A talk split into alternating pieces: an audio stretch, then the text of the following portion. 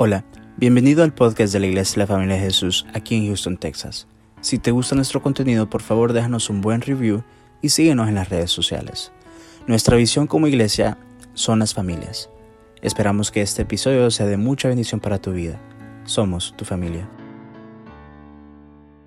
El diccionario que dice que la preocupación es como cuando un, alguien lo muerde con los dientes en el pescuezo. Imagínense. ¿Ha visto los perros cuando pelean? Cuando los perros pelean, los perros agarran del pescuezo al otro perro, ¿sí o no?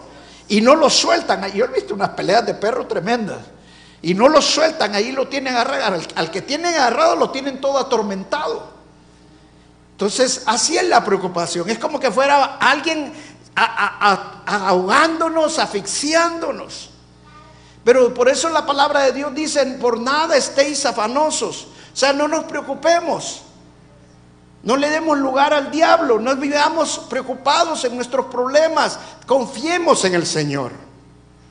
Ahora, cuando la gracia de Dios y entendemos la gracia de Dios y vivimos bajo la gracia de Dios, esas preocupaciones se van porque sabemos que es el favor inmerecido de Dios que Dios nos va a librar. Por eso Él dijo, la paz os doy y la paz os dejo. Y yo no se la doy como el mundo se las da. Cuando Dios no está diciendo que nos está dando su paz, ¿qué es quién soy yo para merecer la paz de Dios? No somos nada. No merecíamos la paz de Dios. Es simple y sencillamente el favor inmerecido de Dios. Recibimos la paz por la gracia de Dios. Amén. Simple y sencillamente. Ahora, cuando nosotros queremos vivir también la paz de Dios y queremos estar en la gracia de Dios, también tenemos que estar exentos de esos razonamientos excesivos cuando no estamos preocupados. ¿Qué son los razonamientos excesivos? O sea, Dios nos ha dado cierto nivel de inteligencia, de capacidad intelectual a cada uno de nosotros. Para cuando tenemos un problema, por nosotros mismos poderlo resolver, ¿sí o no? Pero el problema que se da es que muchas veces nosotros nos vemos controladores de todas las circunstancias que nosotros vivimos. Y eso no es lo que quiere Dios. Amén. ¿Por qué? Porque por eso dice, aquel que pone la casa sobre la roca. ¿Qué significa poner la casa sobre la roca? Significa que ahora el que tiene el control de tu casa es Dios, no sos tú. Amén.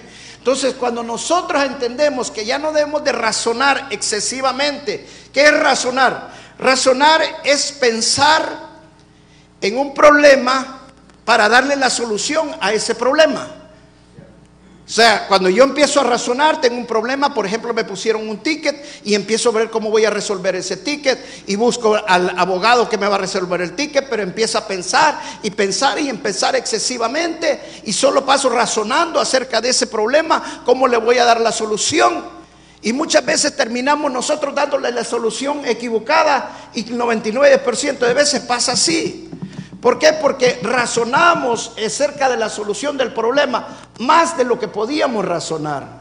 Y cuando somos hijos de Dios, Dios nos da cierta capacidad para resolver los problemas, pero siempre, siempre debemos de confiar en Dios. Siempre debemos venir al trono de la gracia a pedirle al Señor la solución de nuestro problema. Y mire cómo lo pone el libro de Proverbios, capítulo 11, verso 6. P- Perdón, Proverbios capítulo 3, versos 5 al 7. Lo voy a leer en otra versión. Dice, confía en el Señor de todo corazón y no en tu propia inteligencia. Reconócelo en todos tus caminos y Él allanará tus sendas. O sea, Él va a limpiar tu camino. Él va a ensanchar tu camino. No seas sabio en tu propia opinión, más bien teme al Señor y huye del mal. Mire, este es mi verso, es mi verso, uno de mis versos favoritos. ¿Por qué? Porque yo tiendo a resolver las cosas. A mí me, me encanta resolver las cosas. No me va a venir con problemas que yo tengo la solución para su problema. Pero ¿sabe qué? He aprendido que he metido las patas muchas veces. Hasta que empecé a confiar en el Señor. Hasta que entendí que primero tengo que venir al trono de la gracia, a pedirle al Señor que Él me diera sabiduría, a pedirle al Señor que fuera el quien me guiara, al que me diera señales, que me pusiera las palabras que yo necesitaba tener en mi boca, que pudiera, pusiera los hechos que yo necesitaba hacer para que las cosas se solucionaran.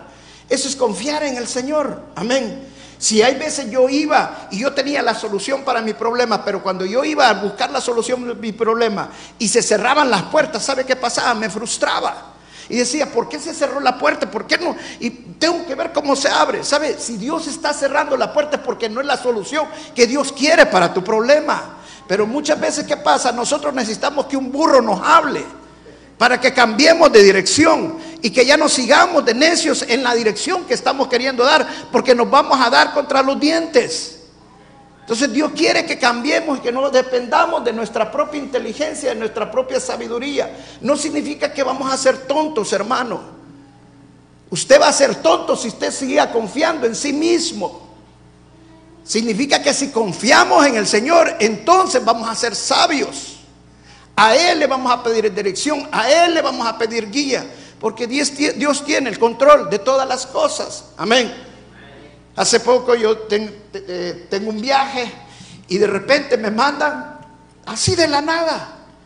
Le cambiamos la fecha de su vuelo, ah, no, la hora de su vuelo. En lugar de irse a las 9 de la mañana, se va a ir a la 1 de la tarde. Y yo me quedo, a mí me van a hacer eso. ¿Cómo va a ser si yo compraba este boleto? Y me enojé tanto y llamé, mire, si hablé cinco veces a la aerolínea, fueron pocas. Hasta que en la quinta que iba colgando, pa, sentí que el Espíritu me estaba hablando, que no entendés. Descansé. Si no me voy en el vuelo que yo quería, es porque el Señor sabe. Tranquilo. Amén. Relájese. Entonces, muchas veces nosotros queremos controlar todas las circunstancias. Pero cuando dependemos de la gracia de Dios, sabemos que si Dios cerró una puerta, es porque Dios quiere que nos vayamos por otra puerta. Y la puerta que Dios abre es mejor. Amén. Dice que Él va a allanar el camino, Él va a limpiar el camino. Amén. Pero todo es por la gracia de Dios. ¿Y por qué digo por la gracia? Porque cuando usted depende de su propia opinión, depende de su propia inteligencia y usted se preocupa por sus problemas. ¿Sabe qué significa eso? Esas son las obras, porque nos estamos esforzando en lo que nosotros queremos. Entonces, Dios no quiere que nos esforcemos, Dios quiere nos ha dado la paz. Y la, para buscar la paz de Dios no es por esfuerzo, no es porque nosotros vamos a esforzar, es la gracia de Dios. Amén. Mire, veamos al, al libro de Romanos, capítulo 11, verso 6. Romanos capítulo 11, verso 6. Dice la palabra de Dios. ¿Lo tienen todos? Ponémelo por favor. Ahí está. Hoy nos faltó el técnico, el especialista. Tenía sueñito ahora. Dice Romanos 11, versos 6 y 7. Mire, mire lo que dice. Y si por gracia, ¿qué dice? ya no es por obras. De otra manera, la gracia ya no es gracia. Y si por obras, ya no es gracia. De otra manera, ¿qué es? Ya no es obra. Hermano, más claro, como dicen en mi país, no canta un gallo. Está bien clarito, ¿sí o no? O lo hace por gracia o lo hace por obras. O sea, Dios me ha dado una inteligencia, Dios me ha dado una capacidad para hacer las cosas. Pero cuando yo dependo de la gracia, primero es la gracia de Dios. Primero es confiar en el Señor. Porque si yo lo quiero hacer con mis propias fuerzas, entonces ya no es por gracia, sino por obras. Amén. Mire, se lo voy a ejemplarizar para que usted me entienda. Eh, hermano, venga para acá, párese aquí. Párese aquí. Voltea a ver para allá. Hermano Noé, venga para acá. Párese usted este, a este otro lado. A ver si me entienden. A ver si me sale. No he ensayado con ellos esta tarde. Así que lo vamos a hacer sin ensayar. Vaya. Esta es la gracia. ¿Ok? Y estas son las obras. Cuando yo me vaya para allá, cuando yo me vaya para allá, usted va a descansar porque ya no es por obras, sino que por gracia. Y usted se sienta. ¿Ok? Lo mismo usted, hermano no es. Cuando yo me vaya para allá donde el hermano, usted se va a sentar porque va a descansar, porque ya no es por gracia, sino que por obras. Amén. ¿Están de acuerdo? Ok, ¿entendieron? Bueno, dice cómo es la, la gracia y las obras. O es por obras o es por gracia. No puede ser las dos a la vez, está diciendo el Escritura. Yo no puedo estar en los dos lugares a la misma vez. O solo por las obras o solo por las gracias. Amén. Mire, voy a la gracia. ¿Qué voy? Arrodillarme al Señor. ¿Y qué pasa con las obras? Ya no es por obras. Amén. Y estoy buscando del Señor y estoy pidiéndole al Señor dirección y estoy diciéndole, Señor, con mi fuerza no puedo. Vengo y la carne es débil y la carne me llama, pero no vas a hacer nada. Y entonces viene y la carne me lleva a dónde? A las obras. ¿Qué pasó con la gracia? Y empiezo a preocuparme y empiezo a sudar y ver cómo voy a resolver mi problema y voy a ver cómo voy a hacer y todo, hasta que estoy casi enfermo, que el estómago me está revolviendo y me viene casi una úlcera, entonces vuelvo a la gracia. ¿Y qué pasa con las obras? ¿Se da cuenta, hermano? O es por gracia o es por obra. Usted decide y la palabra de Dios le está diciendo que decida por la gracia. Amén. Porque en la, en la gracia de Dios vamos a encontrar sabiduría, en la gracia de Dios vamos a encontrar dirección. Ya no queremos controlar las situaciones nosotros. Dejemos que Dios controle nuestras vidas, dejemos que Dios controle nuestras circunstancias, dejemos que Dios sea que lo haga por gracia. Gracias hermanos, un aplauso a los hermanos. ¿Me entendieron? O sea, vuelvo y repito, no significa que nosotros no nos vamos a esforzar. Por ejemplo, cuando yo voy a algún lugar, por ejemplo, que necesito en el momento solucionar un problema o algo, yo estoy, por ejemplo, hay veces estoy en la cola haciendo para solucionar algo en la corte, por decir. Y yo estoy orando al Señor. Estoy en la cola, pero estoy orando. La gracia no va a ir por mí donde está la secretaria. La gracia va conmigo. Entonces yo estoy orándole al Señor, estoy pidiéndole su gracia. Señor, haz tú lo que tienes que hacer, Señor, por favor, ayúdanos. Y mire hermano, de la nada todo me sale. ¡Wow! Pero cuando voy preocupado, ¿cómo va a salir esto? ¿Y cómo va a ser aquello? ¿Y cómo me ponen una de trabas? ¿Por qué? Porque es por obras o es por gracia. O sea, hermano, si nosotros queremos vivir la vida cristiana, solo hay dos maneras de vivirla. O la vive por obras o la vive por gracia. Y la palabra dice que aquel que vive bajo las obras de la ley, que depende de las obras de la ley, maldito es. Entonces vivir bajo las obras es maldición. Entonces mejor prefiramos vivir, vivir bajo la gracia. Amén.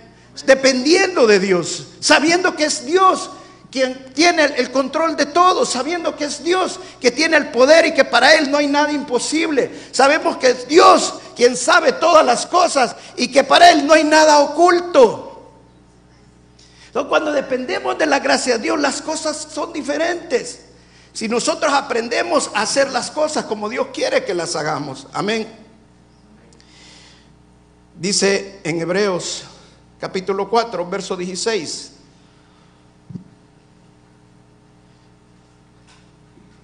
Dice, así que acerquémonos confiadamente al trono de la gracia. Hebreos 4:16.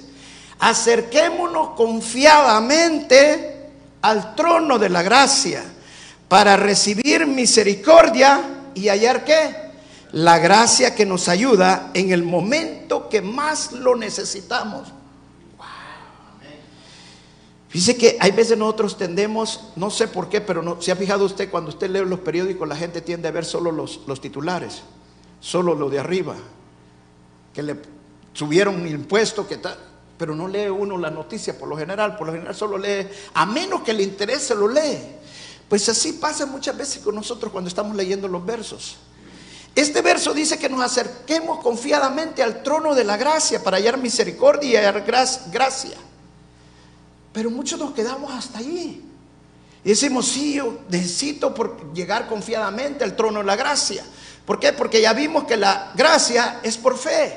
No podemos recibir la gracia si no, si no tenemos fe en Dios. O sea, la que nos lleva a la gracia es la fe en Dios. Es la que nos da la gracia. Y estar confiado es fe, una fe aguda, una fe firme, cuando confiamos en el Señor. Pero dice que Él nos va a dar en el momento, dice, que más lo necesitamos. ¿Sabe qué significa eso? Que Dios tiene mucha gracia. La gracia de Dios es sumamente sobreabundante, es sin límites, pero Dios no desperdicia su gracia. Él nos la da cuando la necesitamos. ¿Qué significa eso, hermano? Dios no te va a dar gracia cuando no lo necesitas, sino cuando más lo necesitas. Te lo voy a ilustrar de esta manera para que me entiendas. Había un hombre cristiano, es una historia muy conocida, que estaba en la cárcel, iba a ser ejecutado por, iba a ser quemado en una estaca por ser cristiano y no renunciar a Jesús. Y entonces él estaba en la cárcel con los otros presos también cristianos y había un anciano de, que estaba con ellos, cristiano también. Y entonces él vino y tuvieron que encender una candela que estaba allí y la encendió con un fósforo y cuando le encendió se quemó los dedos. Y él pegó un grito, ay, me quemé, dijo. Y entonces viene él, dice, y se preocupa y se pone todo angustiado y dice, si no pude aguantar la quemada de un fósforo, ¿cómo voy a hacer mañana que me van a quemar porque no renuncié a Cristo? Y entonces viene el anciano y le dice, no te preocupes, le digo, porque tú no necesitabas gracia para el que te quemaste con el fósforo. Pero cuando tú estés en la estaca y te estén quemando, de la nada te va a venir gracia que no vas a sentir dolor. O sea, Dios nos da gracia cuando más lo necesitamos.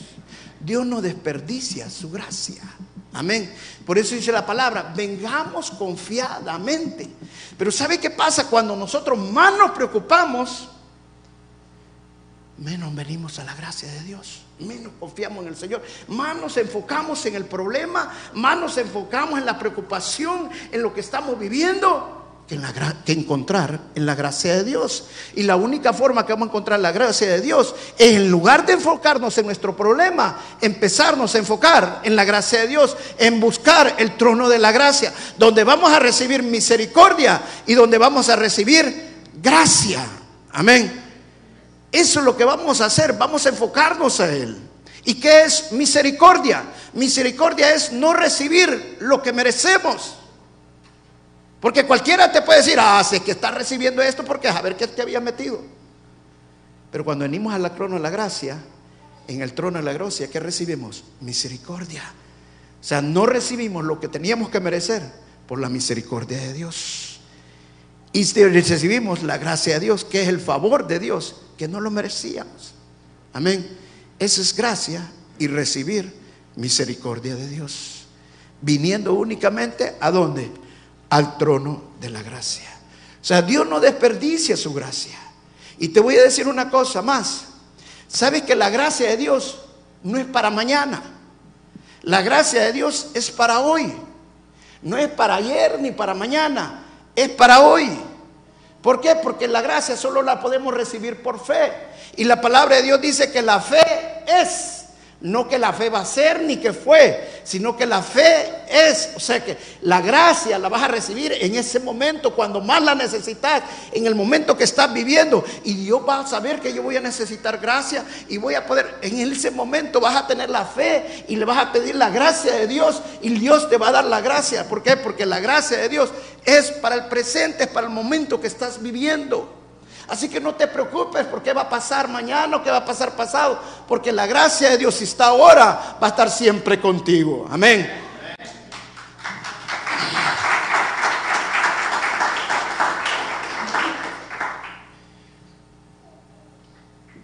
Una mala actitud nos deja sin recibir la gracia de Dios. Leíamos un proverbio ayer, ah, no, el lunes en el altar familiar, y dice, gózate o recibe la enseñanza con alegría, en la versión TLA. Recibe la enseñanza con alegría. O sea, si nosotros venimos a la iglesia y venimos y venimos ya con una actitud equivocada, con negativos y críticos y todo eso, hermano, ¿cree que usted va a recibir? No va a recibir, mejor se hubiera quedado viendo el partido. ¿Cómo quedaron los astros hoy? No saben cómo quedaron. Mejor se hubiera quedado viendo el partido, hermano. Es que si usted va a venir, venga a recibir, hermano. Mire, no hay cosa que me entusiasme a mí, a mí, que ver gente entusiasmada recibiendo. Amén. Por eso ya unos se quedaron dormidos ahí. ¿Y qué si tiene, tiene que ser? O sea, tiene que venir con una actitud correcta a recibir del Señor con alegría. Esta, esta tarde, esta noche el pastor me va a bendecir porque Dios lo va a usar grandemente. No es porque sea yo, hermano. Si Dios le puede hablar hasta a través de un burro. Y yo no soy burro. Pero Dios le puede hablar a través de cualquiera. Amén. Miren, nosotros una vez estuvimos en un culto de que el pastor nos hizo leer casi toda la Biblia. Era un versículo tras otro versículo, tras otro libro, tras otro libro. Bueno, cuando terminamos, predica no había habido, pero nos habíamos leído casi toda la Biblia. Pero ¿sabe qué? Dios me habló. O sea, cuando usted tiene una actitud correcta, usted recibe de quien sea. Amén. Lo que importa es nuestra actitud, pero una actitud que no sea alegre para recibir. Otra actitud que no nos permite recibir la gracia de Dios es una actitud de queja. ¿Sabe por qué el pueblo de Dios no recibía la gracia de Dios en un viaje que ellos tenían que hacer con únicamente de 10 días? Les tocó 40 años. ¿Por qué? Porque se estaban quejando de Dios todo el tiempo.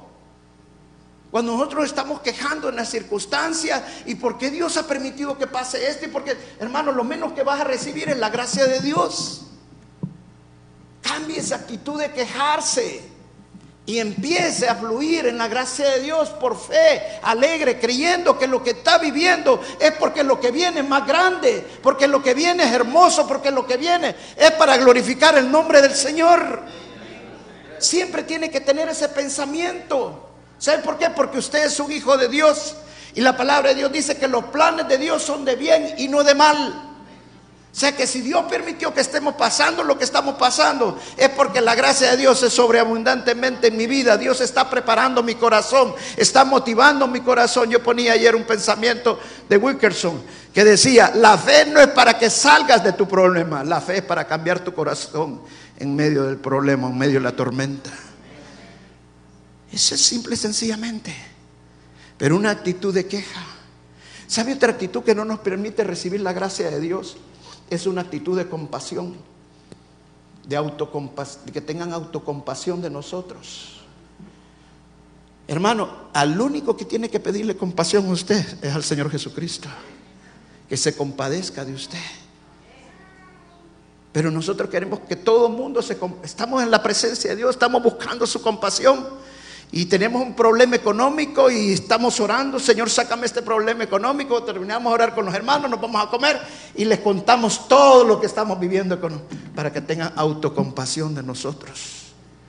La autocompasión no nos deja recibir la gracia de Dios. Amén. Entonces tenemos que cambiar ciertas actitudes para que nosotros podamos recibir la gracia de Dios. Amén.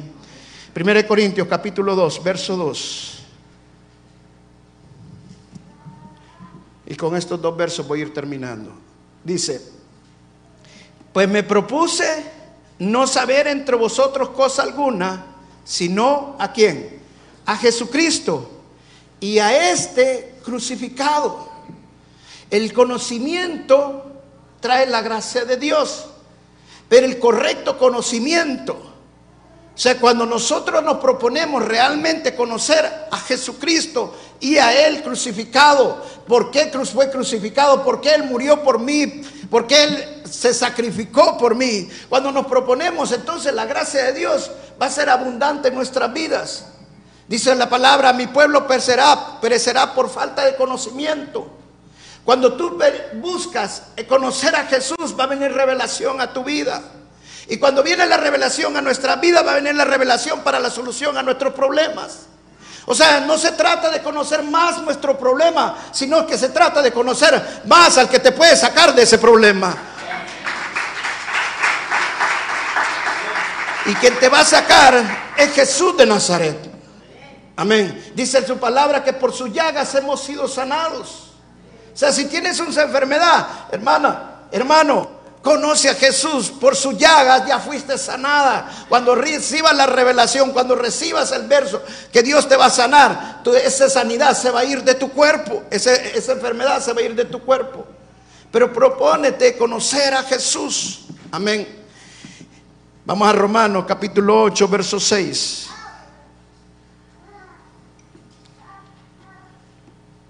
La mentalidad pecaminosa es que Mientras que la mentalidad que proviene del Espíritu, que es vida y paz.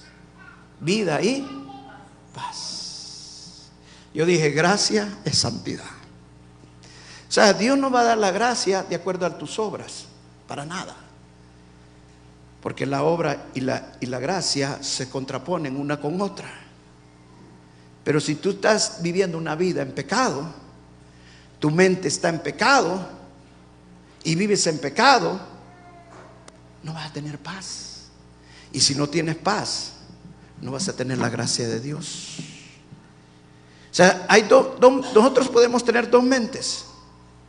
No es que tengamos dos cerebros, sino que significa cuando la Biblia dice que está la mente carnal y la mente espiritual, significa que podemos oír del espíritu o podemos oír de la carne.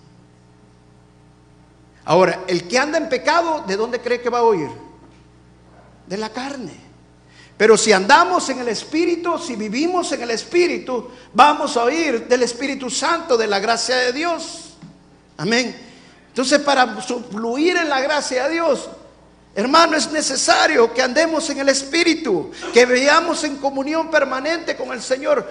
Vuelvo y repito, no es que Dios te va a dar la gracia por tu santidad por tus obras, no. Lo hacemos la santidad para agradar al nombre del Señor, porque lo hacemos por fe. Amén. Pero no para recibir la gracia de Dios. Pero va, la gracia de Dios va a fluir grandemente en tu corazón, va a fluir en tu vida cuando tú vivas con una mente espiritual. Porque la gracia de Dios va a sobreabundar y vas a percibir las cosas del Espíritu. Amén. Todos queremos la gracia de Dios.